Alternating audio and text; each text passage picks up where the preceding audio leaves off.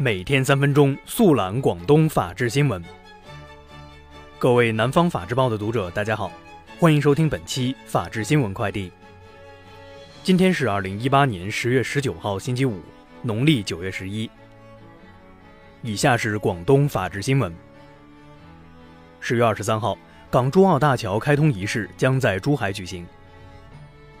十一月六号至十一号，第十二届中国国际航空航天博览会。将在珠海举行。与上届航展不同，本届航展禁止自驾观展。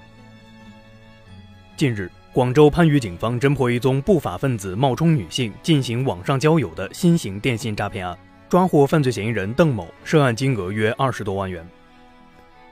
近日，佛山市顺德区陈村镇一旅业因违反《中华人民共和国反恐怖主义法》，多次不按规定登记住宿旅客信息，拒不改正。被顺德区公安局陈村派出所依法处以罚款十万元。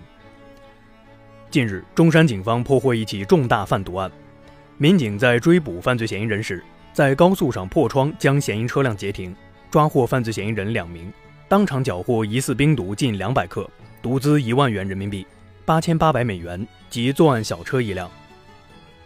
近日，清远连南警方查处一赌博窝点，现场抓获涉嫌赌博人员十八名。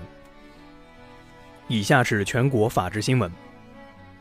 近日，中办国办印发《组建国家综合性消防救援队伍框架方案》，就推进公安消防部队和武警森林部队转制，组建国家综合性消防救援队伍，建设中国特色应急救援主力军和国家队作出部署。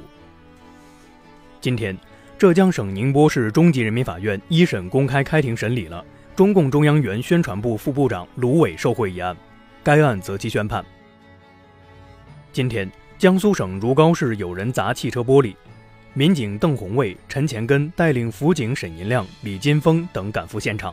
处置过程中，嫌疑人顾某持刀袭击处警人员，致两人受伤，其中辅警沈银亮经医院全力抢救无效，不幸因公殉职。目前，犯罪嫌疑人顾某已被公安机关抓获。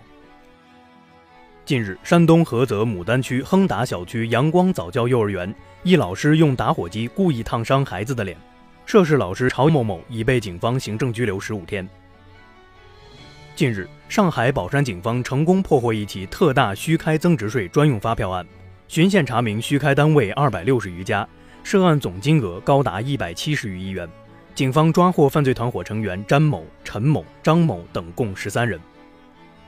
近日，杭州警方破获一起新型毒品案，搜到八张可疑纸片，经鉴定。纸片中含有新型毒品 LSD，俗称邮票，口服一百微克就能造成使用者的感官感觉强烈化等变化。